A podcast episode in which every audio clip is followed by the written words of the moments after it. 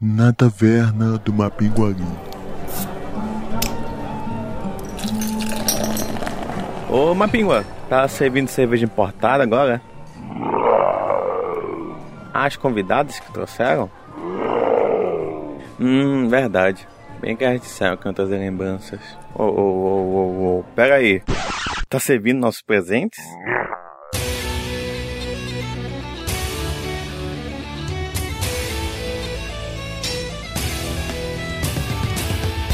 Sejam bem-vindos a mais um Taverna do Mapinguari. Eu sou Emerson Oliveira, o Shake, e hoje vamos falar sobre intercâmbio. Todas as facilidades, dificuldades, tudo que se aprende com essa experiência. E para falar sobre esse assunto, trouxemos a Ulima. Oi, meu nome é Ulima, eu sou designer do Mapingua, é, escrevi a coluna Beco Diagonal lá no blog também. E é isso.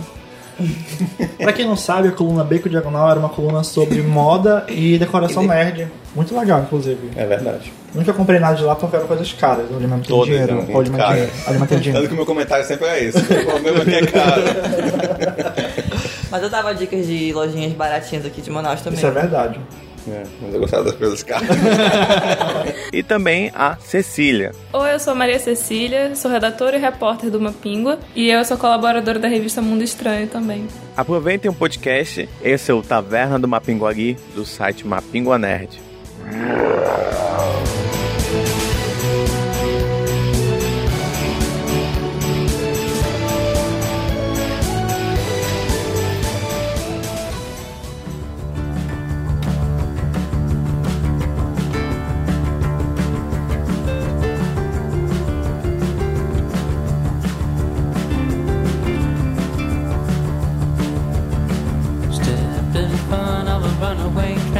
Vou começar perguntando de vocês pra onde vocês foram.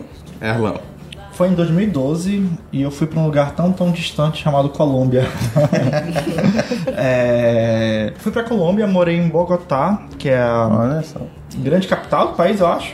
Sim. E Tu que devia saber. É porque eu, eu não lembro, eu não lembro se de fato é a capital, mas é o é, é a grande metrópole colombiana, Ok. né? Inclusive é a, a terceira maior cidade da América Latina, perdendo apenas para São Paulo e Cidade do México, Uau. que são cidades gigantes, né? Mas fui pra Colômbia, morei dois meses lá realizando um trabalho voluntário numa ONG chamada Lago Ramárrica, que é agulha mágica, que na verdade é uma ONG formada por senhoras e donas de casas que são mães solteiras e que é, é meio que uma espécie de empreendimento. Porque elas são socialmente excluídas pelo fato de serem pessoas mais velhas, solteiras, e elas, por serem solteiras e terem crianças, não conseguem se inserir no mercado de trabalho, então elas não têm como conseguir uma fonte de renda. O que aquela comunidade eh, arranjou como solução foi montar essa ONG, onde elas fazem eh, artesanato, né, eh, costura, eh, basicamente, para vender aquele material e tudo mais, né. Então eu fui pra lá em um projeto para trabalhar e ajudar a ONG a crescer, enfim, com as minhas, com as minhas habilidades em comunicação. Ô Guimar, onde você foi? Eu fiz intercâmbio na Hungria em 2014. Morei um ano em Budapeste, que é a capital da Hungria. Fui pelo Ciências Sem Fronteiras, né? Pela graduação sanduíche que eles chamam. Então fui na- no meio da faculdade, fiz um ano lá. Depois voltei e terminei a faculdade aqui. Estudava design lá na faculdade de Óbuda. Eu lembro que na época eu, eu ri desse nome, mas ainda acho engraçado. É Graduação engraçado mesmo sanduíche. esse nome. Ô Buda, Óbuda. ó Buda. O Buda. Ô Buda. É porque, na verdade, Budapeste eram três cidades antes. Buda, Peste e Óbuda. Aí, não, não foi pro Óbuda- nome, coitada. É, o Buda. Porque, No tipo, projeto sanduíche, é, ficou no meio. Óbuda e Buda ficam do mesmo lado do rio, entendeu? Peste fica do outro lado do rio. Aí Buda e Peste são... Eles lutaram até a morte, quem ganhou foi É, Buda. tipo isso. Eu não tô zoando. Mas passa o rio Danúbio Podia ser Peste. Budapeste o nome do da cidade, né? Ficou um tempo sendo Ó Budapeste. Olha só. E tiraram o Eles depois. tiraram. Tiraram depois, Eles tentaram. Eles tentaram, mas... Eles estão diminuindo cada tempo, é que nem. Esteticamente não fica muito bonito. É, que nem o.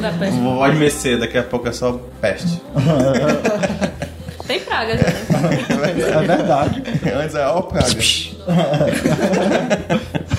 Maria Cecília, você. Eu fui pra França, eu passei um mês na França, na região da Borgonha. Passei uns dias em Paris, depois a gente fez um tour pela Borgonha, é, num programa de intercâmbio que selecionam jovens do mundo inteiro divididos em centros temáticos e esses jovens em geral têm alguma ligação com arte ou com empreendedorismo ou com trabalho voluntário. Então a gente vai para lá não paguei nada também, só paguei a passagem, o resto tudo eles tomam conta. A gente vai passando pelas cidades e o meu centro, no caso, era sobre patrimônio histórico da França. Então a gente ia nos museus da região, igrejas, a gente, a gente tinha tour sobre arquitetura, religião, tudo que envolvia. Aprendi tudo cultural da, local. Sim. É engraçado quando vocês estão comentando agora, vendo vocês comentando quando vocês vão para algum país, vocês aprendem muito da cultura de lá, né? Muito. Assim, vocês absorvem, eu vejo quando vocês comentam assim, vocês sabem até um pouco da história do local, ah, que é a terceira maior economia. Vocês aprendem isso lá, conversando com as pessoas, como é que, é que funciona, assim, é, ser introduzido em uma outra cultura, sendo que vocês nasceram aqui. No meu caso, eu acho que foi um pouco mais fácil porque eu já fazia francês. Tinha algum tempo na Aliança Francesa. E, e na Aliança Francesa, eles tentam é, fazer um ambiente de imersão. Quando tu entra na Aliança Francesa, tem um, um ambiente meio que. As pessoas falam francês, o, o modo como as pessoas convivem, assim, tem muito da cultura francesa mesmo. Então, quando eu fui pra lá, claro, é muito diferente, mas eu acho que se introduzir na cultura mesmo teve impacto menor porque eu já tinha alguma noção do que, eu tava fazendo. né? Pois é, quando eu fui, eu não tinha a mínima ideia do que tinha lá. Eu escrevi a louca, assim, porque abriu a inscrição para Sem Fronteiras e eu queria ir pra Europa. E aí na Europa só tinha Alemanha e Hungria. Só que pra ir pra Alemanha precisa fa- falar alemão e eu não sei falar alemão. Então fui pra Hungria, que eles só queriam inglês, só que eu não sabia nada de lá. Fui a louca mesmo, não sabia de história, não sabia nem que Budapeste eram duas cidades. Sabia nem que Budapeste era capital da Hungria, sabia nada. Aí depois que fui aprovada, fui começar a pesquisar mais a respeito, mas eu acho que esses, essas coisas de cultura e história a gente aprende mais lá mesmo, conversando com as pessoas que moram lá, passando pelos lugares e vendo, por exemplo, lá tem uma universidade que tem marcas de bala da Segunda Guerra, por exemplo, na parede. Aí tudo isso é muito, muito assim, surreal, são coisas que você realmente só aprende mesmo lá, entendeu? Vivendo. É. Eu também, quando fui pra Colômbia, eu fui na doida. Eu não sabia falar espanhol quando fui pra Colômbia. Pelo amor de Deus. E aprendi lá. É, é, não que hoje eu sou, saiba muito bem espanhol, porque aprendi como uma criança, né? Ouvindo e repetindo e reproduzindo, assim, né? Uma arara, sei lá. Só que as pessoas, quando veem que você é de fora, elas querem te mostrar, elas querem compartilhar as coisas que elas sabem, querem mostrar o quanto aquele lugar é legal. E aí as pessoas começam a trazer esse tipo de informação pra são ti. receptivas, então. Nossa, os colombianos, eu não sei, é, os europeus e os leste-europeenses, eu não sei. Mas eu não sei como é pra aquele lado do mundo. Mas aqui a América do Sul já é conhecida por ser bastante receptiva. Uhum.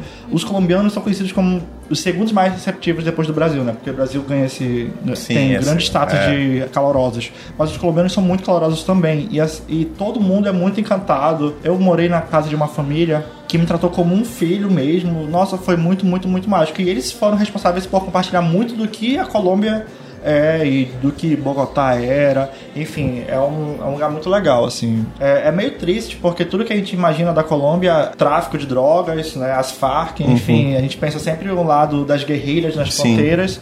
E assim, é um país extremamente rico em cultura, em felicidade, Meio, meio, muitas meio que a coisas gente foca acontecem. muito no que é Não tem um exportado, né? é. É o que aparece na notícia, né? Que A grande série que mostra a Colômbia é Narcos hoje, que Isso. Uhum. foca isso, entendeu? Então, é que nem assim favela do Brasil, que também é a grande É, quem não é daqui deve só pensar. E a gente tem essa imagem também da Colômbia. A rede de Manaus, É um quando aparece país- a gente na TV é só É um país que de também. fato ele tem muitos problemas nesse sentido. É, eu lembro até de ter uma conversa muito específica com meu irmão lá no Natal. Eu fui na época de Natal e Ano Novo e janeiro, enfim. Uhum. E eu lembro do Natal, a gente estava assistindo é, o jornal, que é o, seria- poderia ser o jornal nacional deles, e só vê notícias tristes. E eu perguntei assim, poxa.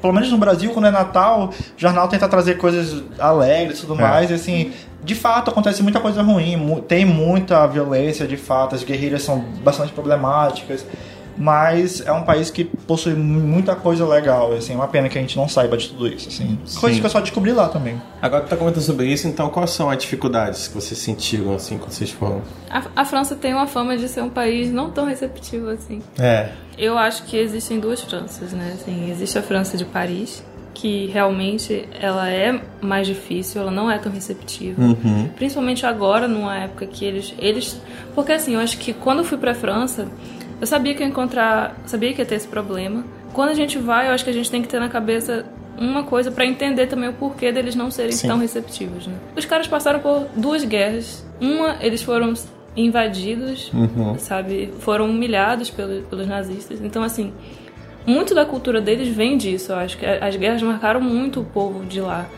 Então, em Paris, realmente, é, quando eu cheguei no, no Arco do Triunfo lá, que a gente, no primeiro dia que eu fui, foi o primeiro lugar que a gente foi foi o Arco do Triunfo. Tanta coisa aconteceu ali que foi, acho que foi o momento que eu percebi, porra, tô em Paris, sabe? Foi o momento que eu cheguei embaixo do Arco do Triunfo e o guia começou a falar sobre a Segunda Guerra, o que que tinha acontecido, milhões de coisas. Então, assim, quando eu cheguei lá, mesmo sabendo que ia encontrar esse impacto, eu senti em Paris, assim, os parisienses eles realmente são bem difíceis. Eu, eu- quando eu fui no Museu do Louvre também, fui pedir informação de uma senhora assim, brasileira, né? Brasileira já chega tipo, ah, senhora, não sei o quê. E ela sempre, ela tipo, cagou pra mim mesmo, virou, não fez questão nem de Responder de responder nem de fingir que não, que não ouviu, sabe? Ela olhou pra mim e virou. E também teve outras, outras piores, né? Uhum. Mas eu acho que na França, mesmo no interior, é outra França. Outra As França. pessoas são extremamente receptivas, os, os franceses das cidades pequenas. Porque assim, Paris. Talvez Paris, pelo, como recebe muito turista, É. eles estão meio cansados de receber tanto turista, né? É, mas acho que naturalmente deles já é meio. eles É, já- é porque, se eu não me engano, eu tinha visto que era o- a cidade mais visitada do mundo. É, e a população de Paris é a população de Manaus, é 2 milhões e pouco. A Isso. Uhum. população de Paris mesmo que fica lá. Então, assim, as cidades pequenas de. As cidades grandes de Paris são as cidades médias. As cidades pequenas da França são as cidades médias do Brasil. Uhum. E as cidades pequenas. As cidades pequenas de Paris. As cidades pequenas francesas, elas são realmente pequenas, tipo, 100 mil habitantes Sim, e tal. sim. As cidades médias são pequenas. Ah!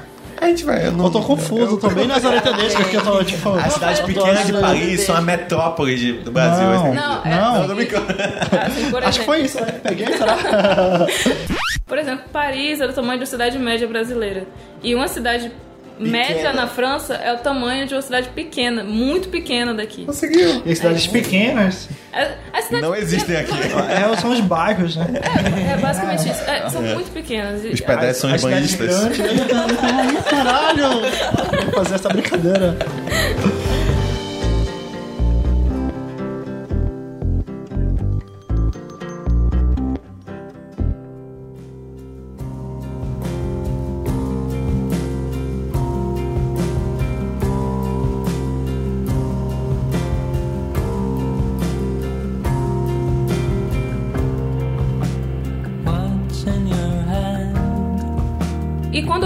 Ainda teve um atentado. Tu foi na época do atentado? Foi, eu fui na época do atentado. Teve um atentado. Eu fui na época do 14 de julho, que é a época da festa nacional, que eles chamam, que é quando teve a queda da Bastilha.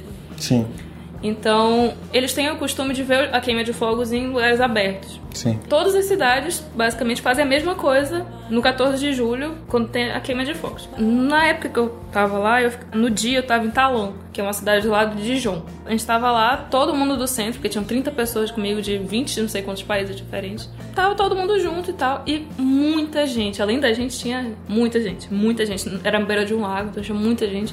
E eu lembro de eu ter falado pra uma amiga minha assim, que ela é da Geórgia. Aí eu falei, e se alguém quisesse explodir alguma coisa, tipo, era agora. Sabe? Tá todo mundo aqui, não tem como sair. Não tem, não tem como, não tem como evacuar, tá todo mundo lá. É, é fácil, sabe? É muito, é muito vulnerável. Ok, voltamos para o alojamento. A Ai, gente, ficava, Deus. a gente ficava em escolas ao longo do. As escolas estavam de férias, né? Que foi no meio do ano. Então a gente, as escolas estavam vazias e só a gente ficava nas escolas. Quando eu cheguei em casa, eu cheguei lá no alojamento, tava todo mundo no quarto conversando, maior papo. Eu olhei meu celular, senti uma mensagem de uma menina que estudava comigo no Brasil e falou assim: Ei, Tu tá bem? tá, tá bem? Eu falei, tô, né? Tô aqui na França. Estou na França. Estou muito bem, Na França. obrigada. Me enchi de vinho, tava só. Aí, Você acha que eu tava na pior? tu tá perto do atentado? Aí eu fiquei que atentado. Ela falou, teve um atentado em Nice. O caminhão que atropelou todo as mundo. pessoas- uhum. Que foi exatamente o que a gente falou que podia acontecer, sabe? Sim. Tava todo mundo vendo a queima de fogos e o cara Isso é veio... outra cidade. É outra cidade. Era, era um pouco distante. Só que podia ter sido a gente, sabe? A, que- É. a- questão, a questão do, da distância foi, acho que. Eu sei que quando. Aí eu tive que falar pras pessoas que tinha tido um atentado Nice, né? Aí eu fui chegar, eu falei, tava me tremendo toda já, eu cheguei, tinha uma menina que a irmã dela tava Nice. E aí tava todo mundo no quarto bebendo vinho, eu tava no outro quarto, eu fui lá bater, gente, aconteceu um atentado. Co- Todo mundo começou a chorar, rea- foi uma reação assim. Tem gente ali que não tava acostumado a esse clima de. É interessante porque tu comentou agora, por exemplo, quando teve a, a parada da. Na França também, lá do, da boate lá. Boate não, do show lá que teve, Sim. o cara entrou, atirou. Bataclan. Isso. E eu lembro que na hora eu fiquei assim, caraca, porque é uma cidade que eu tô muito afim de visitar, assim, quando, sabe, uma vez na minha vida a Paris. Eu fiquei assim, caraca, eu podia estar lá, saca? E então, tipo, eu fico pensando na tua situação de estar lá e pensar assim, caraca, podia ter sido eu, né? Na época tu mesmo tu olhou naquela situação um pouco antes e falou assim, caraca, alguém pode estar aqui fazer alguma coisa. Tá tão exposto, né? Tu acha que depois dessa situação eles ficaram. Teve uma reação na população de alguma forma? Olha, pra ser bem sincero, assim, eles fazem um pouco de. Assim, a gente fala, ah, todo mês tem um atentado. E é- porque é basicamente isso mesmo, a França é um alvo constante, né? Até, até por esse jeito meio deles altivo, assim, muito. Sim. Às vezes muito nariz, nariz em pé, que eles acabam sendo um alvo. O pessoal vai de ranço lá, sabe? E então eles meio que já, já, tem, já sabem que vai acontecer, eles já têm um plano e tal. Na época, eles. O estado de emergência, acho que é estado de emergência que eles chamam, estava acabando, eles prorrogaram o estado de emergência. Mas assim, foram acho que dois dias que tiveram as investigações e tal. O que eu vi mesmo era uma comoção grande, porque sempre tem comoção. Mas em relação à segurança mesmo, não teve muita. Eles aumentaram o estado de emergência, mas no geral mesmo não foi nada enorme, assim. Depois eu lembro que essa minha amiga da Geórgia, ela voltava por- Istambul. E tinha acabado de ter um atentado no aeroporto de Istambul que tinha destruído tudo, tinha tido um atentado à bomba lá. Sim, então ela sim. tava morrendo Nervosa. de medo. Sabe, veio todo o pânico em cima de todo mundo naque- naquela. Foi a pior noite, acho que ficou todo mundo acordado, ninguém conseguiu dormir. Como deve ser estranho morar em um país que é um alvo de. A qualquer de- momento pode ir. Pois é, tu pensa. Foi, foi qual país? Foi em Londres, né? Que teve o show da Ariana Grande e Foi. que teve. Caraca. Manchester, Enfim, foi Manchester. Tá. É, Mas a e- ideia de terrorismo é isso, né? É gerar terror, é tu Não, ficar. sim, e eu fico pensando, co- é, se torna mais compreensível, né, de fato, porque muita gente pode achar que só que a Europa é um lugar frio, porque eles se acham, já que eles estão no centro do mundo, pelo menos Uhum. de forma midiática, enfim, e não, né, eles também são o centro do mundo pra coisas muito ruins, e, e imagina esse medo de É qualquer que- momento tu pode morrer, de qualquer momento tu perder um parente, Eles é são, bizarro pensar eles sobre são isso, né, eu nunca tinha refletido sobre isso. lado bom, né? E pro lado ruim também, né? Enquanto eu tava lá, não teve. Não teve, né? Não teve nenhum atentado, não, graças a Deus. Mas mudando um pouco de assunto, alguma dificuldade mesmo assim? Teve algumas dificuldades em relação ao idioma, né? Porque apesar de das minhas aulas serem em inglês e a vida lá funcionava em húngaro, né? Claro que as pessoas lá falavam inglês bem mais do que aqui em Manaus, por exemplo. Mas a dificuldade foi do idioma, que húngaro é o terceiro idioma mais difícil do mundo. Aham. Em relação à convivência com os húngaros, é. Assim, eu acho que tem gente boa e ruim em todo lugar, então. Sim. Eu não. Fato. Assim, quando me, me tratavam assim com algum tipo de rejeição ou grosseria, eu simplesmente ia embora, deixava a pessoa lá e não deixava isso me afetar tanto. Então isso não foi um problema tão grande pra mim quanto foi pra Cecília na França. E outra coisa que foi um obstáculo pra mim foi o frio, que lá é muito, muito, muito, muito frio. Quando eu saí daqui de Manaus em janeiro de 2014, tava fazendo acho que 25 por aí, é frio pra gente, E é né? frio pra gente. Todo mundo de casaco na Frio pra rua, né? gente. Todo mundo de casaco com luva. Aí, tá, cheguei lá, tava fazendo menos 10. Quando eu cheguei em Budapeste, tava fazendo menos 10. Caramba. Era meia-noite, assim. Aí eu fiquei, caramba, tá muito frio. Tu tinha roupa pra isso? Eu levei umas roupas que eu peguei emprestado, mas não era o bastante. Eu nunca tinha sentido tanto frio na minha vida. Era frio que doía, sabe? Doía a ponta dos teus dedos, doía o teu nariz, doía o teu corpo inteiro. Eu usava, tipo, uma calça legging daquela de academia e duas calças jeans por cima, sabe? Era esse o nível. Depois do intercâmbio, eu passei a amar o calor. Descobri que eu descobri que eu odeio frio, odeio, odeio frio. E eu entendo as pessoas que moram aqui em Manaus, que nunca sentiram frio, que querem ir e tal. Eu também fiquei empolgada com isso, mas depois que eu senti na pele, não quero. Não recomendo, não é nada legal. Foi assim, das dificuldades, eu acho que essa foi uma das piores. O frio. O frio. Qual foi a menor temperatura que tu pegou lá? Menos 13. Caramba. A comida, eu sentia muita falta da comida daqui. A comida do Brasil é a melhor.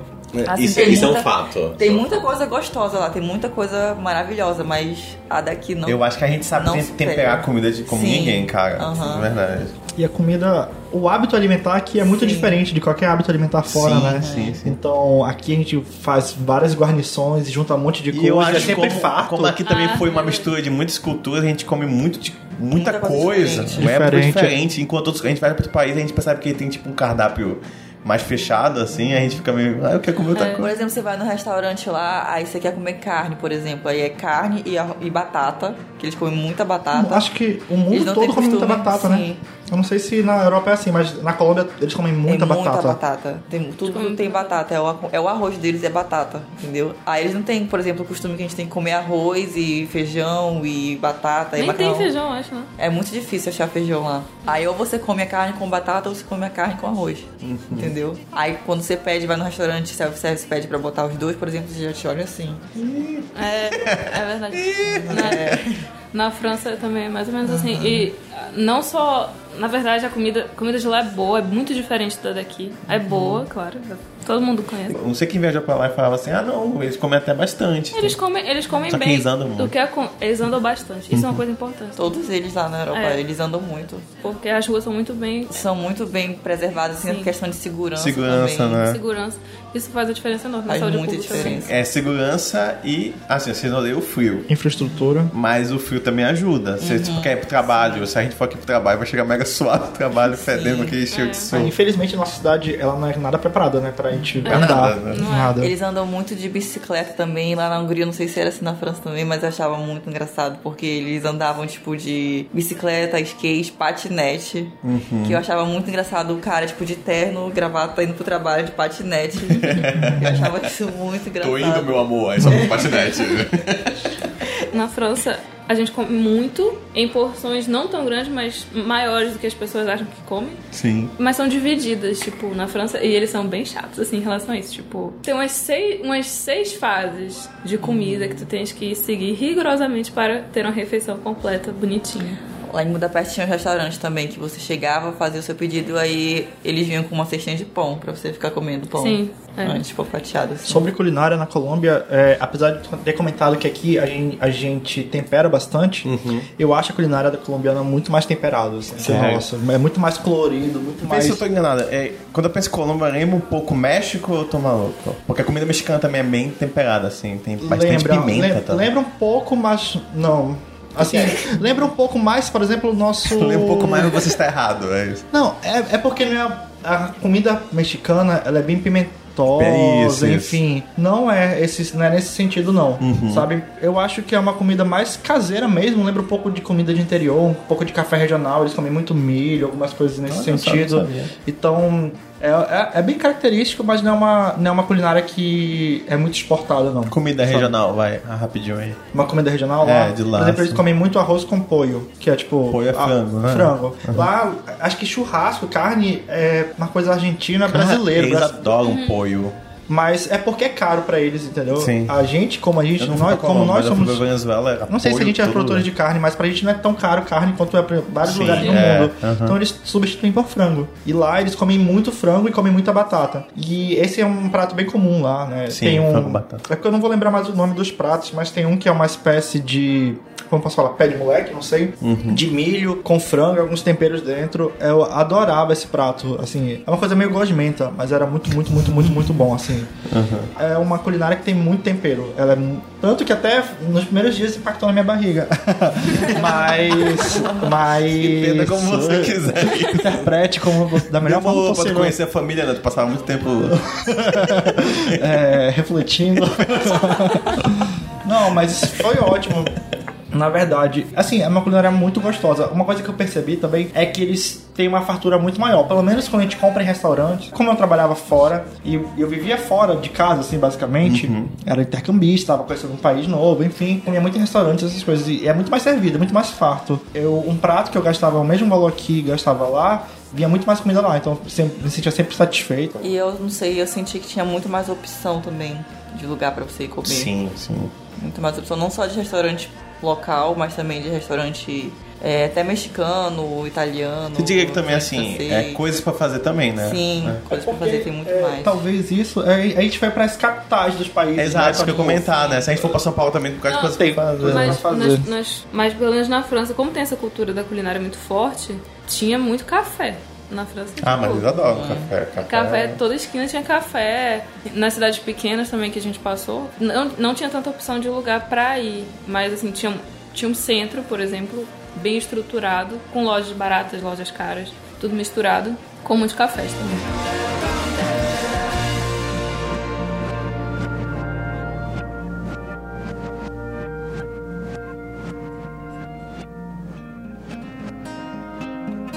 Up and down the floor. My hair is an animal, and once there was an animal. It had a son that mowed the lawn. The son was an okay guy. They had a pet dragonfly. The dragonfly ran away. But it came back with a story to say. É, queria saber de vocês assim, o que, que vocês acham que é meio que um segredo, assim, tipo, ninguém comenta sobre intercâmbio. Coisas assim que o pessoal, tipo, viaja, mas, pô, ninguém comenta assim do Pra mim, eu acho que é a parte que você volta do intercâmbio. Como assim? Não sei se aconteceu com vocês, mas eu passei um ano lá e um ano é muito tempo. Foi o que mais passou o tempo da gente no intercâmbio, com certeza. Foi. Então eu conheci muita gente lá, fiz muitos amigos, vi muita coisa. Tipo, a minha vida mudou completamente, minha rotina mudou completamente. Então, quando você. Todo mundo que faz intercâmbio diz que é mágico, maravilhoso e tal, vai. Mas ninguém fala quando você volta o que acontece. E foi uma experiência traumática voltar pra casa. Assim, não por questão de. Ah, lá era muito melhor e tudo isso também, mas porque. Tua vida tá completamente diferente, entendeu? É um outro choque de, é um choque de novo, coisa, né? Entendeu? É um choque de realidade grande. Tem um termo pra isso, na verdade. Tem- existe o choque cultural, quando a gente vai pro país, e tem a volta que é o choque cultural reverso. Que de fato as pessoas não comentam com a gente sobre essas não coisas. comentam isso e foi para mim foi muito muito difícil. Eu voltei, fui em janeiro de 2014, voltei em janeiro de 2015. E 2015 para mim foi um ano muito pesado, assim, muito difícil. Eu ficava o tempo todo assim triste, sabe? Eu ia pros lugares, por exemplo, ia pra uma festa, eu ficava pensando se eu tivesse em tal festa lá em Budapeste, quem estaria aqui do meu lado ao redor, que, que música eu estaria tocando agora, entendeu? Eu ficava isso passando pela minha tudo que eu fazia, mentalmente eu ficava comparando o que estaria acontecendo lá naquela hora se eu estivesse lá naquele momento. E era uma coisa assim, porque eu me tornei outra pessoa lá e quando eu voltei, não dava pra ser aquela pessoa. Sim. Essa parte pra mim foi a parte que ninguém conta que é bem difícil. Acho que também tem o choque cultural de chegar lá, eu acho que também é uma coisa que as pessoas não comentam, porque as pessoas pensam, ah, você tá indo pra França, pô, você vai reclamar Perfeito. de quê? Vai ficar triste Tá por quê, viajando, sabe? né? Tá Maravilhoso. viajando. Não é bem assim. Eu, eu quando fui, eu pensei, ah, não vou sentir falta, né? Eu vou ficar, pô, sentir falta dos meus pais tal, da minha família. Nos quatro primeiros dias eu chorei, sabe? Eu chorei assim, eu chorei porque eu sentia muita falta de falar português. Essa- eu sentia muita falta de falar português. Eu não sei se é porque, por causa do, de eu estudar comunicação, que eu tenho uma relação mais forte, assim, não sei. Mas eu sentia muita falta. E eu gosto muito de francês, mas eu sentia muita falta de falar a minha língua, sabe? De ver alguém também falando tua língua, É, né? e, e eu era a única brasileira. Tipo, tinha gente que. Tinha outros, outros hispânicos, tinha outro, outro pessoal que falava russo lá no, no centro, mas não tinha ninguém que falasse português. Então, eu acho que isso é uma coisa que ninguém falou pra mim. Que eu senti muita falta e eu lembro que no- nos primeiros dias, quando a gente foi numa cidadezinha menor, a gente conhecia os prefeitos, né? Pessoas importantes da cidade. A gente ia nas casas e numa dessas casas eu acho que a mulher do cara era diplomata, alguma coisa do tipo. E ela falava várias línguas, né? Então, tipo, quando a, quando a gente foi. Fala português, por favor. quando ela foi quando a gente foi entrando assim na, na casa dele ela foi falando com o pessoal foi cumpri- cumprimentando o pessoal com as línguas de origem Caramba. ela tentava né assim alguns né? Quando ela falou boa tarde pra mim é que eu me emocionei fiquei com vontade de chorar. Porque pra mim foi, foi uma coisa muito muito forte. Eu fiquei eu fiquei até quando eu lembro disso eu fico um pouco emocionada porque eu percebi o quão ligada eu sou à língua sabe? A minha língua. Apesar de eu amar aprender idiomas eu muito ligada ao português foi uma coisa que eu senti muita falta. Uma coisa que tu falou que também é realmente difícil, não tão difícil quanto voltar, mas chegar lá também, tu pega assim um choque. Quando eu cheguei lá pro meu primeiro dia, eu estranhava tudo, né? Eu julgava tudo e tal. Aí eu cheguei lá meia-noite com fome, aquele frio do cacete, eu não tinha onde morar. Fui pra um hostel. Aí eu cheguei lá, a primeira coisa que eu fiz foi sentar na cama assim e pensar de onde eu tirei essa ideia. Exato. Tipo, sabe que eu fiz Eu merda? fiquei, ah, esse é o primeiro dia, ainda tem 365 dias. Eu não tenho a mínima ideia do que eu vou fazer, eu não tenho onde morar, não conheço ninguém aqui, não sei falar o idioma deles. Como foi que a minha mãe deixou eu fazer isso? eu ficava pensando isso, sabe? Eu ficava, caramba, eu quero comida da minha mãe, eu quero meu É, e acho quarto. que parte enriquecedora da, da experiência é você ficar sozinho no mundo, né? De fato, sim. assim. Eu acho que uma coisa assim, não sei como vocês, mas vocês também já moravam com os pais e quando vocês foram, foram morar sozinho. Então você tem os, os dois choques, né? Que é o choque de ir pra outra cultura e também cortar os laços assim, que vocês estão tendo, né? Cortar o corte umbilical e falar, agora eu tô só. Eu, sou eu que cuido de mim, entendeu? Eu não senti muito essa diferença enquanto a solidão, porque eu fui pra casa de uma É, família. foi pra casa de uma né? família. Então a família já se preparou pra me receber nesse sentido. Mas é assim, era uma outra, um outro estilo de vida que eu vivo aqui. Entendeu? Aqui, é, meus pais sempre puderam me proporcionar tudo que eu quero. Eu não tenho dificuldades, eu não tenho responsabilidades tão grandes com a minha casa. Então, quando eu fui pra lá, eu fui pra uma família bem pobre. É, a largura da casa era super pequena, numa- num bairro muito pobre, distante. Então eu vivia uma rotina muito diferente. Então, eu aprendi a lavar roupa lá, por exemplo. Eu não sabia lavar roupa. Inclusive, minhas roupas encurtaram, né, as primeiras. É, cara, mas eu comecei a ganhar responsabilidades com a casa lá, entendeu? Então foi muito enriquecedor pra mim nesse sentido. Claro que a família tinha toda uma rotina própria, meus pais trabalhavam, enfim. Até tive uma experiência de ter pais separados, porque eu morava com meu pai. A minha mãe não morava. É, minha mãe não morava comigo lá. Então, até as experiências nesse sentido foram legais, né? Mas, assim, eu aprendi muito sobre viver, sabe? Porque eu sempre tive tudo, assim, era um garoto. é, White girl. White É, girl. eu acho que. é. E, enfim, foi muito, foi muito enriquecedor pra mim nesse sentido. Se viver sozinho num lugar onde ninguém fala a tua língua, apesar de espanhol ser próximo do- da gente, Não dá pra Não entender. não, não dá, pra não entender. dá pra entender. Todo mundo tenta emplacar um portunhol, que até dá pra se comunicar com uns gestos ajuda e tudo mais. Isso aconteceu comigo também na hora de, quando chegar no aeroporto, de querer falar inglês e dar aquele branco. Falar, caramba, e agora? É, você fala mais. Primeiro você começa assim, primeiro você vai e quer falar em português. Aí você, não, ele não vai entender nada que eu É. vou falar. Aí, como é que eu falo esse inglês? Aí dá aquele... Uhum. Aquele branco assim, sabe? Aí você pensa que só você é o idiota que não Aí sabe tu falar. fica pensando que teu inglês não é bom o suficiente, é teu horrível, sotaque, né? Tu fica se sabotando muito, é muito É. complicado. É. Isso é uma fraude. Isso. Uma frase sobre isso que eu vi no Instagram que eu achei inspiradora, que é Nunca zoe ninguém. Claro que não foi zoe, né? Que é uma palavra, mas. Nunca zoe ninguém que fala o seu idioma de maneira errada. Isso significa que a pessoa sabe falar mais de um idioma. Sim. Legal. É verdade, é verdade. E é, tem uma coisa que não falam sobre intercâmbio, que não necessariamente é uma coisa ruim, mas meu intercâmbio foi muito importante para aprender mais sobre Manaus e Brasil. Valorizar mais. Valorizar Não só valorizar, mas aprender mesmo, assim. Porque as pessoas querem saber também co- quem é, tu- você, qual é a tua história. tu nem, nem tu, Tu sabe, sabe, eu né? nada Eu aprendi a valorizar a história do, do Amazonas, a história do Brasil, coisas que eu nunca fui bom. Eu sempre fui péssimo em história no colégio e eu não sei, pra te falar a verdade, eu não sou muito bom com isso mesmo. História e geografia. E eu aprendi a valorizar esse tipo de informação, como é importante a gente saber cultura, como isso diz muito sobre a gente, né? E eu aprendi muito sobre isso no. Durante o meu intercâmbio, quando as pessoas questionavam, me perguntavam, eu queria saber mais, e eu às vezes não sabia o que dizer. E eu fui buscar mais informações, fui entender mais como funciona isso. Eu também trabalhei, porque eu fui por, um, por uma, uma ONG, né? Que leva a gente pra fazer intercâmbio e também traz gente pra fazer intercâmbio aqui em Manaus. E, eu, e foi a- quando eu trazia gente pra cá, eu também me via sabendo, descobrindo mais sobre meu, meu, meu lugar pra poder explicar pra eles, sabe? Foi muito legal nesse sentido. É, o intercâmbio é muito importante, sei lá.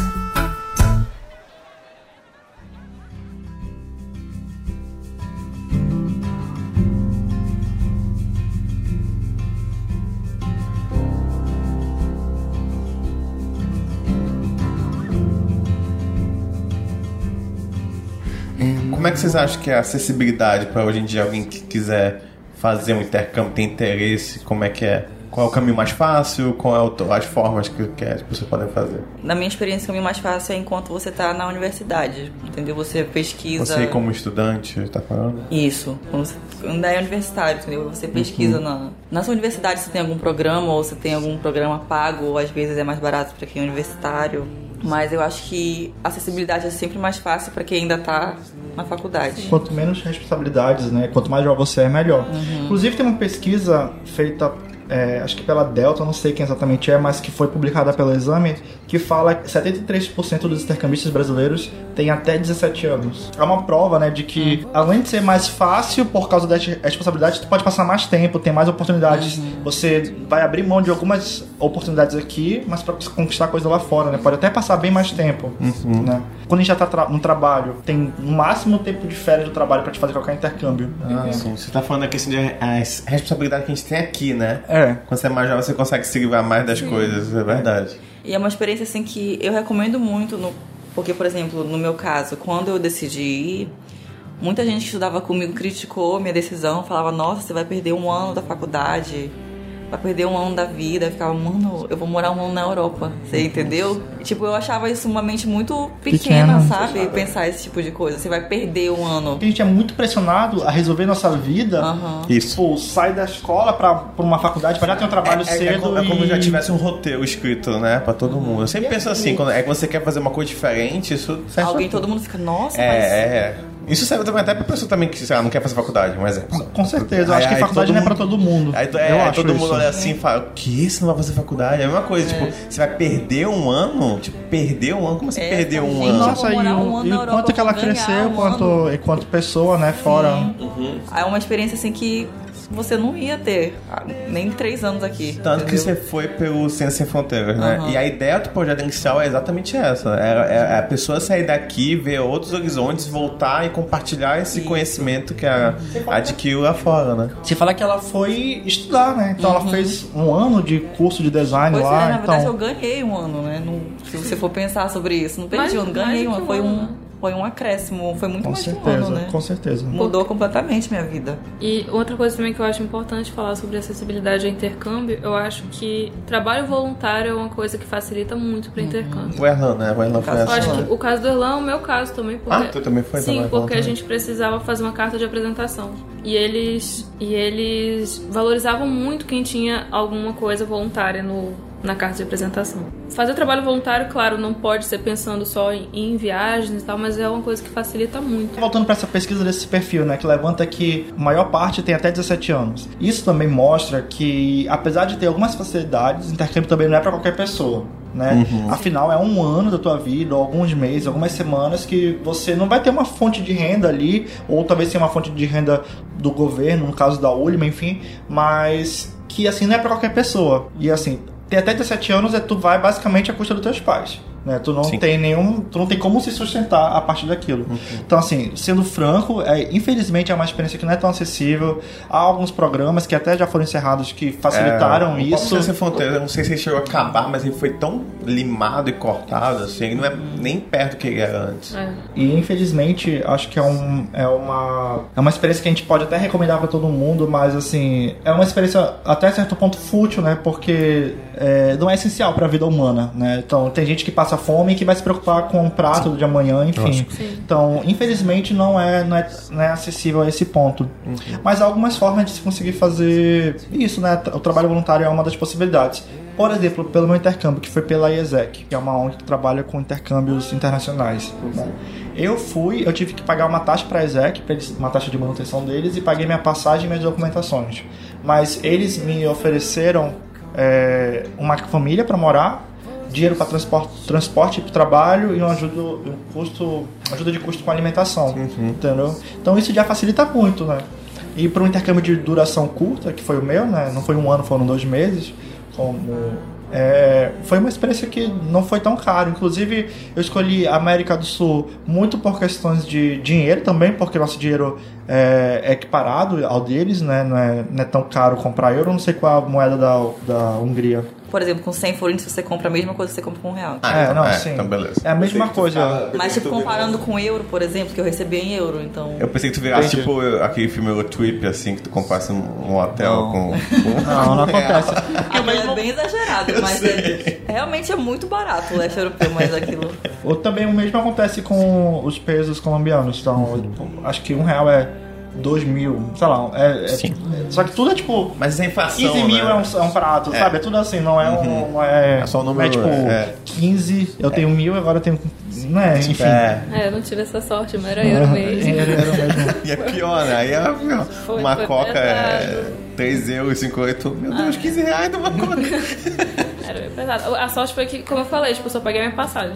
O resto é tudo por conta do programa. Ah, que bacana. Até alimentação e tudo também? Sim. É, se eu quisesse comer alguma coisa fora dos horários Aham, normais, tinha que roubar, né? aí eu tinha. É. Não, aí eu tinha que pagar, do- tinha que levar um dinheiro meu, assim, por Entendi. precaução, mas. Inclusive, sobre dinheiro, eu até, até quero falar uma, algumas situações inusitadas. Tá, vai. Por causa, surgiram- aconteceram por causa de dinheiro especificamente. Hum. Primeiro, antes de ir pra Colômbia, eu fui pra São Paulo. Fiz uma semana lá numa conferência da IESEC, porque foi, eu trabalhava na IESEC nessa ONG. Hum. Eu fui pra uma conferência trabalho lá também. Só que é uma conferência em um sítio, sem conexão, enfim, as conferências da IESEC são sempre isso, uma grande imersão, sem conectividade com o mundo. E eu sumi, né? Meus pais primeiro acharam que eu tinha sido raptado pelas Farc. eles não se tocaram que primeiro eu fui pra São Paulo, então eles ligaram pra todo mundo, todos meus amigos aqui de Manaus. Cadê o Erlan? Ele sumiu, não sei o que lá. Enfim, foi mó bafafá. Mas ninguém sabia que tu tava em São Paulo? Meus amigos sabiam que eu tava em São Paulo. Eles tiveram Meu que explicar pros meus pais, Ah, mas assim, meus pais estavam eu achei que desesperados. todos os amigos falando, de não, vamos deixa eu "Erlan, contar quem foi. Erlan tenta falar com teus pais, só que eu só fui descobrir isso quando acabou, né? Aham. E fui pra São Paulo com pouco dinheiro porque eu já tinha trocado todo o meu dinheiro pra dólar, pra poder trocar por peso lá. Primeiro, quando eu tive que pegar um ônibus pra ir pra, pro aeroporto, eu achava, ah, o ônibus deve ser tipo 10 reais no máximo, esse ônibus aqui. Era 30 e poucos reais. Eu não tinha dinheiro. Eu não tinha mais dinheiro. Eu tive que pedir de um senhor lá na estação de ônibus pra pagar pra mim. Ele pagou. ele aqui- isso aqui é São lá em São Paulo, Paulo, lá em em São São Paulo. Paulo. E aí lá em. Lá em Calma aí, ele pagou 20 e tantos pau? Pagou, ele falou, deixa eu completo pra gente, não se preocupa não. Aí ele completou o meu e, e vivemos a vida. Agradeci. O Sugar Daddy começou o mesmo aconteceu em, em Bogotá. Eu fui com dinheiro fixo, só que assim, eu fui com. Cheguei lá com vários dólares, troquei, achei, pô, tem muito dinheiro, muito dinheiro, fui gastando, fui gastando, fui gastando. Chegou faltando duas semanas pra acabar meu intercâmbio, uma semana, já não tinha mais dinheiro. Né? Eu tinha pouco, pouco dinheiro mesmo. Aí eu comecei, tá, eu vou ter que gastar 10 mil por refeição agora. Aí eu comecei a, a, a regrar muito, muito, muito bem todo o meu dinheiro. E eu lembro que quando eu fui pegar, acho que no penúltimo ou no último dia, eu fui pegar um, Ônibus. um, um- um metrô, né? É uma- ele tem uma linha especial de transporte público que é o Transmillennium, que é, é o equivalente, acho que foi inspirado no transporte de Curitiba, que tem uma linha exclusiva, enfim. E quando eu fui pagar, passou um ônibus e, meu- e parte do meu dinheiro voou pra pista. E que a gente não tem acesso. Mas já não tinha quase nada. Eu já não tinha quase nada e eu perdi o pouco que eu tinha, entendeu? Eu lembro que no último. E aí tu achou outro Passei fome. Não, inclusive, é, quando foi nas últimas duas Calma semanas. tu passou fome mesmo? Tu não comeu mais Não, nada? Eu, eu comi na, na família, na, na casa da minha família. Só que, inclusive, eu tinha mudado de família no- nas últimas uma, duas semanas, porque eu fiquei tempo a mais do meu intercâmbio. A família que, eu receb- que me recebeu já ia receber outro intercambista, então eu tive Hum. Tá. que sair. Aí eu fui pra casa de um amigo meu que eu arranjei lá durante o meu intercâmbio. Pelo amor de Deus. E ele morava sozinho, entendeu? Então, ele me ajudou e tal nos últimos dois dias. Sim. Só que pra pegar um táxi pra levar minhas malas do. do da casa dele pro aeroporto, Tive que vender seu corpo. a gente pediu do vizinho Eu tô, eu tô dele. esse momento. Eu tô só Eu lembro aquele Sugar Daddy. Liguei pra ele. A gente teve que pedir do vizinho dele. E o vizinho ajudou ele pra eu poder ir pra. Pelo amor de Deus, volta. né? Assim, são umas situações inusitadas nesse sentido. São, Foi são. legal, mas eu aprendi Foi muito legal. até o valor do dinheiro, assim, sabe? Porque a gente aprende muito nessas coisas. Aqui, aqui eu, eu nunca tive, eu nunca tive, nunca me faltou dinheiro, entendeu? Meus pais sempre me, me deram tudo que Aham, eu queria. sim, sim. Então, assim, eu tinha, se eu tivesse 100 reais aqui, tivesse acabando, eu pedia mais do meu pai e pronto, ele ia me dar e eu Exato. ia viver minha vida. Sim. Lá não, não tinha o que fazer. Foi, foi legal nesse sentido, assim, eu aprendi muito a ser uma pessoa adulta. Eu virei um, eu virei um adulto depois dessa experiência, de verdade, assim. Então, Um pedinte também, né? Um pedinte. virei pedinte, assim, líder. É, e foi, foi muito legal nesse sentido. Eu virei um um pedinte, um mendigo. é papo. É, foi muito interessante nesse sentido, Você de verdade. tem alguma situação inusitada? Comigo. Então, em relação ao dinheiro, teve a mesma coisa que aconteceu com a Erlan. Eu recebia muito dinheiro, muito dinheiro mesmo, então eu me empolguei com a quantidade de dinheiro que eu recebia e gastei muito. Na verdade, foi no dia que eu ia viajar. Eu já tinha separado o dinheiro do meu aluguel, graças a Deus, senão eu tava fodida. Tinha separado o dinheiro do meu aluguel, aí eu fui contar o dinheiro que eu tinha pra viagem. Aí eu olhei na minha conta, eu tinha 300 euros pra passar o resto do mês inteiro contando a viagem. E era uma viagem de 10 dias. Normalmente eu gastava 500 euros numa viagem de 10 dias. Entendeu? Com hospedagem e tudo. E era uma viagem que, assim, a gente ia pra Itália e a gente ia fazer três cidades na Itália, depois a gente ia pra Grécia, fazer duas cidades na Grécia. E a gente ia comprar de uma cidade pra outra, o trem de uma cidade pra outra na hora. Então eu ia ter que sair desses 300 euros também. Caramba. E o resto do meu mês, porque eu não ia receber até o próximo mês, eu tava tipo no começo do mês ainda, eu ia ter que tirar desses 300 euros também. Tu fez render? Aí, pois é, quando eu abri a conta e olhei, foi na manhã assim do dia que eu ia viajar, eu comecei a chorar. Eu fiquei, puta merda, fudeu. Como é que eu vou fazer? É, Como é aí você eu fez? lembro que eu fui pro aeroporto de óculos escuros porque eu tava chorando pra caramba. Aí fui, viajei, eu comia, tipo, na Itália tem aquelas essas pizzas de esquina, assim, de um euro, eu comia isso, Foi sabe? pizza a viagem inteira. Pizza, aí eles comiam aquele gelato, que é um sorvete bem. muita massa, assim, sabe? Mas então eu comia isso, enchi- me enchia daquilo pra ficar Eita, cheia. vida saudável. Foi. Aí eu sei que eu cheguei dessa viagem, eu fui, fui ver minha conta, tinha 8 euros. Caramba, conseguiu ainda, conseguiu. Pro resto do mês inteiro. Ah, Entendeu? 8 euros. Aí eu, caramba, vou ter que pedir ajuda dos meus pais. Era uma coisa que eu não queria fazer. Entendeu? Eu tava no quarto mês do meu intercâmbio, se eu não me engano. Que eu não queria fazer. Aí eu fui, liguei pra minha mãe no Skype. Aí eu, pensando como é que eu ia pedir dela. E ela notou assim que eu queria pedir alguma coisa. Ela fala, aí eu comecei a chorar. Aí ela começou a chorar também. Ela falou, tu quer dinheiro, né? Eu falei, quero. Aí comecei a pedir desculpa. Quero fui uma 8 euros pra ficar irresponsável, não sei o quê. 16. Aí ela depositou pra mim 100 euros, que convertendo pra moeda da Hungria dava uma grana boa pra ficar até o fim do mês. Mas o que eu achei engraçado foi que eu tava bem na bad, né, esse mês, porque eu tava sem dinheiro. Aí eu- um amigo meu notou e veio falar comigo: o que, que foi que tu tem? Aí eu falei: ah, eu só tenho 8 euros na minha conta. Aí ele deu uma gargalhada assim, bem alta. Aí eu falei: que foi? Ele: eu só tenho 4.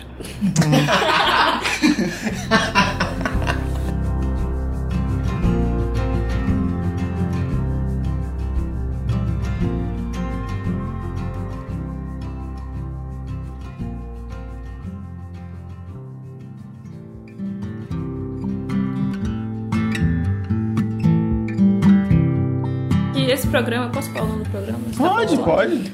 Inclusive está de inscrições abertas, quem quiser me procure. Enfim, o nome é Amicif, que é feito pelo Lions Club da França. Você não passa fome, não falta dinheiro, olha aí. É, você leva seu dinheiro, né? Mas, assim, não passar fome você não passa. Eu não, não tive histórias com dinheiro, tive outras histórias. Eu quero saber as outras histórias. Principalmente histórias com bebidas. Mas porque a gente aprende. Eu, pelo menos, eu não bebia muito antes de ir, né? Só que lá, 11 horas da manhã, Já tem bar aberto. tem vinho. E a gente ia pra lugares que as pessoas, tipo, e- eles têm vinho bom. Tipo, que eles compram 5 euros, sabe? É muito barato. E é bom, né? E é Artesanal. bom, é bom. Tipo, tem, um, tem uns que vem até com torneirinha pra tu ficar tirando ar. Nem beber mais água, era só vinho. Não, tinha, tinha muito, era bastante vinho, assim. Eu, eu aprendi a beber lá. Logo nos primeiros dias, a gente foi pra, um- pra uma cidadezinha que lá tem, que o nome é Guedelon. Essa cidade é uma cidade toda feita de maneira medieval. A Bom, cidade Guedelon toda, já é um nome bem fantástico já, né? Guedelon. Sim, tipo... Você é rei da onde? É, Guedelon. é um castelo que está sendo feito há cento e não sei quantos anos, de maneira medieval ainda. Todo mundo vestido com roupas medievais. Oh, que legal. Tem um, os ferreiros que funcionam, tem um moinho. A cidade toda, ela realmente é medieval. As cidades da França mesmo, ela já tem aquele tom de feudo, sabe? As pequenas, Uhum. assim, tu sobe assim, tu consegue enxergar o feudo direitinho. Mas essa era realmente um feudo, tipo, ela... Turisticamente ela era um feudo. Sim. Enfim, a gente chegou lá, dividimos nas mesas do restaurante. Foi a primeira vez. E assim, é, além de tratar com franceses, eu já tava com outras 22 nacionalidades no, no meu grupo, né? Então tinha gente muito diferente. E aí eu, brasileira, tava andando com a cubana e com a holandesa. Três países assim, né? Com a liberdade. Isso parece início de Né? piada. Pois é, você fala uma cubana, uma holandesa e Entre uma uma brasileira uma cubana uma holandesa. no- com a, com a liberdade, assim, um tanto quanto razoável.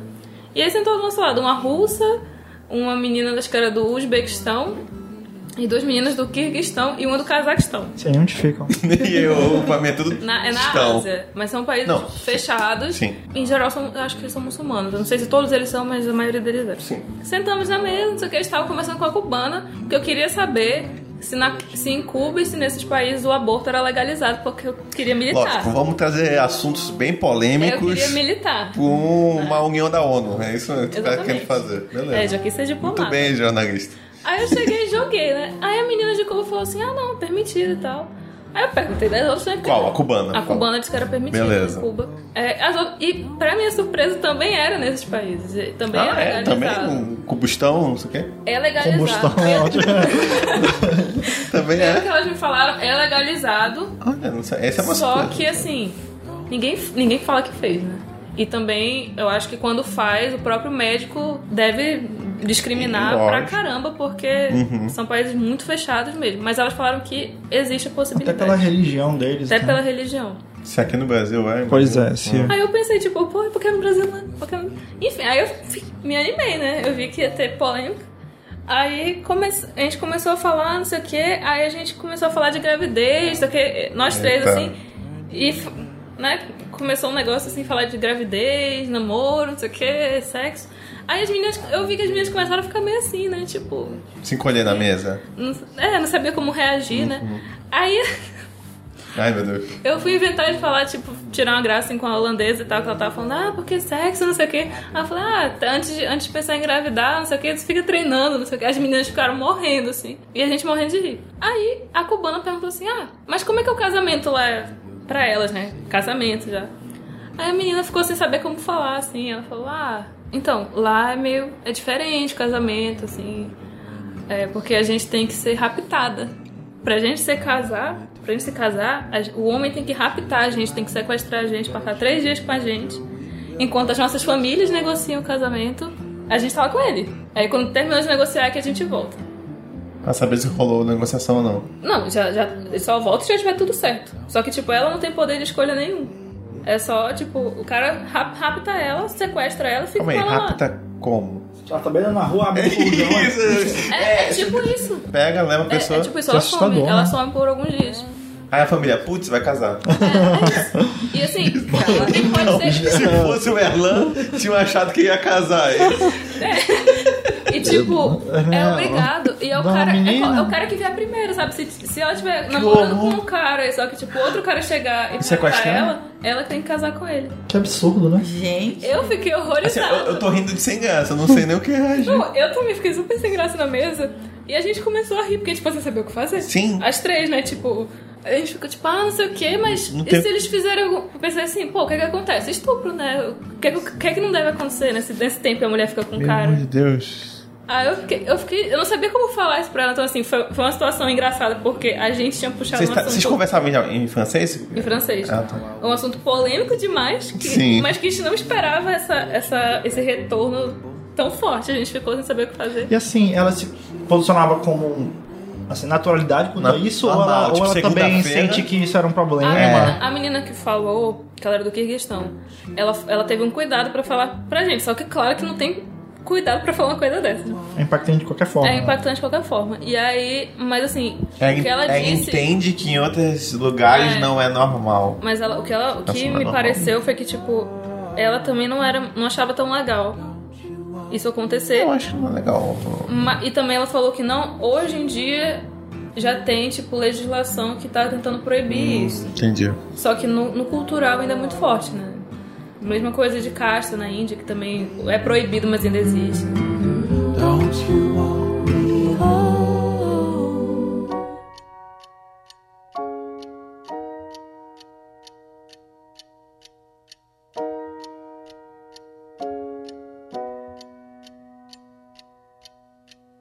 There's a rhythm and rush these days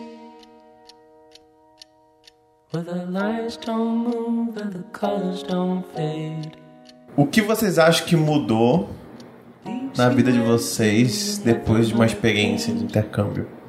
tudo na minha. É porque antes de eu viajar, eu. Eu era tipo a. A irmã mudou muito. já Mudei vou muito. Dar spoiler já. Eu era tipo a filha perfeita, eu era a aluna perfeita, eu não falava palavrão, eu não bebia, eu não saía pra ir pra festa. Eu não fazia nada, sabe? Gente, Não, intercâmbio muda pra pessoas pra ruim. Pois é, a mãe dela deve estar adorada. porque- eu não, tipo, eu não fazia as coisas A irmã eu... dela, mãe, quero fazer intercâmbio também. Não, você vai ficar. Não, não. Eu tinha, eu tinha meio que medo de fazer as coisas e eu me preocupava muito com que a, a minha família ia falar se me visse fazendo alguma coisa que eu queria, entendeu? Uhum. Eu me preocupava, preocupava muito com opinião, esse tipo de coisa. Julgava muitas pessoas, tipo, eu via gente indo pra festa, bebendo e falava, nossa, gente fraca, eu não preciso disso. Entendeu? Eu era, esse, eu era desse Depois- nível, eu era bem babaca. Aí eu viajei, eu conheci muita, muita gente, vi várias pessoas diferentes vivendo vida de um jeito completamente diferente. Eu ficava, uma coisa que fica na minha cabeça é que eu ficava hospedada em, em hostel e a gente conhece muita gente interessante em hostel. Então eu sempre conhecia assim, mulheres, que é uma coisa que me surpreendeu, que elas passavam, por exemplo, um ano no país delas trabalhando como, sei lá, garçonete, secretária, alguma coisa assim, passavam um ano juntar, juntando dinheiro E, e o próximo ano elas passavam viajando pra onde elas quisessem ir. Entendeu? E eu achava isso eu, fantástico, assim. É um estilo de vida assim que eu não sei se eu teria coragem de ter como mulher, entendeu? Então me mudou muito no sentido de abrir mais possibilidades na minha cabeça, abrir mais a minha mente, sabe, para muita coisa. Que a minha vida não é só Manaus, não é só aqui, não é só a minha família, não, tem muita coisa ainda para ver. Falando pro pessoal, porque eu te conheci antes e depois, ela é bem mais introvertida. E quando ela voltou, ela voltou uma pessoa mais comunicativa e tudo mais. Eu não, não sabia me defender, entendeu? Então as pessoas me zoavam, eu ficava ah, rindo, que nem uma lesa, assim. Agora responde, manda tomar no cu. Não sabia resolver meus problemas, por exemplo, se eu precisasse de um documento, se eu precisasse ir ao médico, mãe, resolve pra mim, entendeu? Agora eu não, não eu resolvo minhas coisas e. Sou mais dependente, né? Isso, aprendi a ser mais independente. Eu acho que o meu também é muito parecido com o da Ullman. Eu, naturalmente, sou uma pessoa muito tímida. E também mu- muito crítica em relação a tudo e a mim mesma, principalmente. Então, quando eu voltei, tudo mudou em mim. Acho que estetic- esteticamente eu mudei. Eu tive coragem de fazer coisas que eu não tinha tido coragem. Coisas pequenas, sabe? Pintar o cabelo, é, o jeito de me vestir mudou, o jeito de lidar com as pessoas, o jeito de lidar com as minhas responsabilidades, de assumir compromissos que eu não, nunca tinha tido coragem de assumir, sabe? E de assumir a faculdade mesmo, porque a gente entra na faculdade muito imaturo e acho que nos primeiros semestres a gente, a gente tá muito imaturo, a gente não sabe direito o que, é que a gente tá fazendo ali ainda Nem valoriza, né? nem aquela valoriza. oportunidade. Então, quando a gente. Eu acho que quando eu voltei, eu. Claro, eu pensei em parar a faculdade, eu pensei em mudar de curso até. Porque antes eu queria fazer relações internacionais, eu queria ser diplomata. Com o tempo, eu percebi que eu tava no curso certo, sabe? E eu acho que tem muito a ver com o intercâmbio. Se eu não tivesse ido, talvez eu tivesse parado em outro momento o curso. Mas eu, eu acho que o intercâmbio trouxe muita maturidade. Tu E diria, também tu diria que tinha- tem muito a ver você também se encontrar, tipo, tu saber exatamente quem é você um pouco Sim, também, né? Sim. Saber o que você realmente gosta, o que você Sim. realmente quer, assim. É, é aquela coisa que a gente falou no começo de ficar sozinho. Uhum. Né? Você aprende muita coisa sobre você mesmo nessa, nessa parte da sua vida que você fica sozinho. Muitas pessoas têm medo da solidão, mas é essa parte que você se descobre, que você se molda. Talvez seja você... o, o barulho dos compromissos do dia a dia que não faz você parar um pouco pra pensar mesmo, na vez que se tu não tá no piloto automático, né? Tu precisa tu mesmo definir pra onde tu quer ir, em vez de, tipo, será que eu não, não tô indo muito na corda dos outros e tal? Tu começa a prestar atenção mais em você mesmo e saber o que você quer e o que não quer. Aí você vive coisas que tu não viveria, né? Então, Com certeza. Tu consegue refletir, chegar a reflexões que você não refletiria se não tivesse feito essa viagem. Pra ti, Erlan, antes e depois. Ah, acho que como eu compartilhei um pouquinho mais, é, eu me tornei um adulto, né? Acho que foi muito sobre é, ter responsabilidade, aprender, é, fazer as coisas, né? Assim como a Olima comentou, era mãe me ajuda com isso, pai me ajuda com isso, e, e foi sobre eu me botar no protagonismo da, da minha vida, assim. então, então foi isso, muito sobre isso. Aprendizado, claro que o conhecimento, o espanhol, o conhecimento sobre a cultura colombiana, tudo isso é muito impactante, mas acho que ó, o conhecimento próprio fez total diferença nesse sentido. Eu tive muito aprendizado também sobre família, pra te falar a verdade, né? Eu, eu sempre fui muito distante da minha família. Acho que a primeira vez que eu vivi uma experiência de família foi lá, sabe? Eu era, era com quem eu passava o meu tempo, eu ia com meu irmão pro cinema. Então, coisas que eu não faço aqui em Manaus até hoje, pra te falar a verdade. Eu quase não passo tempo com a minha família. Hoje eu consigo valorizar muito mais qual é a importância da família, qual é a importância deles na minha formação, que a partir do que eu vivi lá e como eles foram importantes na minha formação lá, entendeu? Então eu pude entender melhor isso e até mudar a minha dinâmica aqui dentro de casa, assim. Foi bem, foi bem impactante. Tem só um, um crossover aqui que eu fiquei afim de um húngaro na França. Não tinha um húngaro lá. Crossover é ótimo. Que, que, que me ensinou a única palavra em húngaro que eu sei. Amor. Qual é? Não, curva. Boquete é papo. Essa não é uma palavra Eu legal. sei, eu sei. Pesado. Essa não é uma Que que é- palavra que que é curva? legal. Puta. Ele te chamou de puta. Não, ele não me chamou de puta, mas é porque a gente tava perguntando palavrões, né? Português tem vários, né? Eu falei lá vários. E aí foi uma tro- um, um intercâmbio de palavrões entre todo mundo. E é clássico, né? Acho que o intercâmbio de palavrão é, é, tipo, acontece a qualquer momento. Sim. Eu acho que é o primeiro assunto que se conversa. Mas tem, tem uma Antes de aborto. Mas tem uma coisa, tem uma coisa, eu acho que é uma coisa importante também é a importância de, do entretenimento pro intercâmbio. Eu não sei assim, mas quando eu cheguei lá, tipo, a gente pegou o metrô, tava todo mundo falando sobre série da Netflix, sabe? Eu acho que isso é um, tem um poder agregador que a gente não tem noção ainda. Gente de vários países falando, eu tava falando com um menino de Mumbai sobre Dalton Webb, que eu sou uma menina Dalton aristocrata. Eu adoro séries de aristocracia. acha, né? E aí, a gente, tava, a gente tava trocando várias coisas sobre o Dalton Webb, começou The Crown agora também. Às vezes, quando eu falo com ele sobre isso, tipo, são desse poder agregador que a gente não tem noção que Legal, né? existe. Eu acho. O poder agregador, quando eu tava na Colômbia, O poder. é, o, que a, o que a mídia fez a gente se unir nesse sentido foi uma música. Ai, se eu te pego. Ai, quando eu fui também. Ah, Nossa, Gustavo é. Lima. Música. Tava Gustavo é, Lima também Gustavo tocava. Lima e você. Isso Nossa, foi pra Europa, Gustavo Lima e você? Eu achei que foi só o Ice Te Foi. Pego. nossa, eu isso que... pegou. é, não, Gustavo Lima e você é a mesma música. Não, do é, Lepo não. também foi. Não, é a mesma música, eu lembro. Não, não. Gustavo É, não? Lima é Gustavo, Gustavo Lima é outra, a gente pega outra. A gente pega não é do Gustavo Lima? Não, Não, do é do Michel o meu, Teló. o meu foi mais Gustavo, Gustavo Lima. Quando eu cheguei, Ah, tá, então. tocaram Gustavo Lima, que eu não acredito. Não, é verdade. Não, mas tocava. disso, nunca- Esse Aí se eu te pego tocava muito, Cara, muito, muito, em muito, todo muito. lugar do mundo. Eu toca... escutava sem sacanagem umas duas, três vezes por dia na Colômbia. Sim. Se eu te pego. E era muito comum as pessoas até me cumprimentarem. Ah, se eu te pego, ah, se eu te pego. Façam um intercâmbio Tô se tiverem oportunidade, não tenham medo, não ligo porque as pessoas falam. Boa. Só vão. Não se sintam fúteis por querer fazer intercâmbio, que eu acho que isso é uma coisa. Não importa pra onde, né? Não importa tipo, pra onde. ah, eu quero fazer intercâmbio na, sei lá, em Paris. Aí, whatever, vai fazer. Não importa onde, nem quanto tempo e nem que você vai deixar aqui. Sim, eu acho que é importante saber que não é futilidade. Eu acho Não que é. é- tem uma imagem de futilidade, pode não é prioridade Uhum. pra muita gente, mas não é fútil. Eu acho que é um investimento em você, no, num conhecimento Se e, você tem- e em autoconhecimento. Se você tem a oportunidade, Oportunidade, não perca, não né? perca, Essa ideia é essa. E, e, e faça E corra agora, né? atrás. Porque quanto mais tempo você adia isso, mais difícil vai ficar essa oportunidade. Sim, sim. Então, só corra atrás se for possível. E postem fotos no Instagram para as pessoas ficarem com inveja. Posta.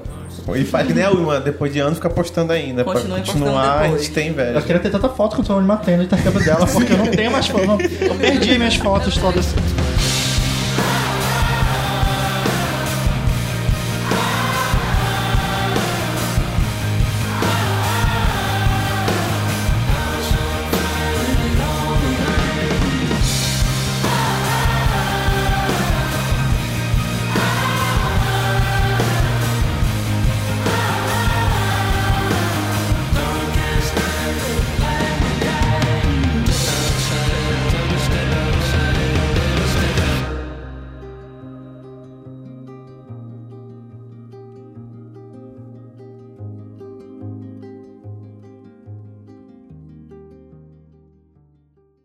É, é Maria Cecília? Maria Cecília. Tá, tem que chamar. Pode ser Cecília também, só pode ser Maria, não sei. Tá bom.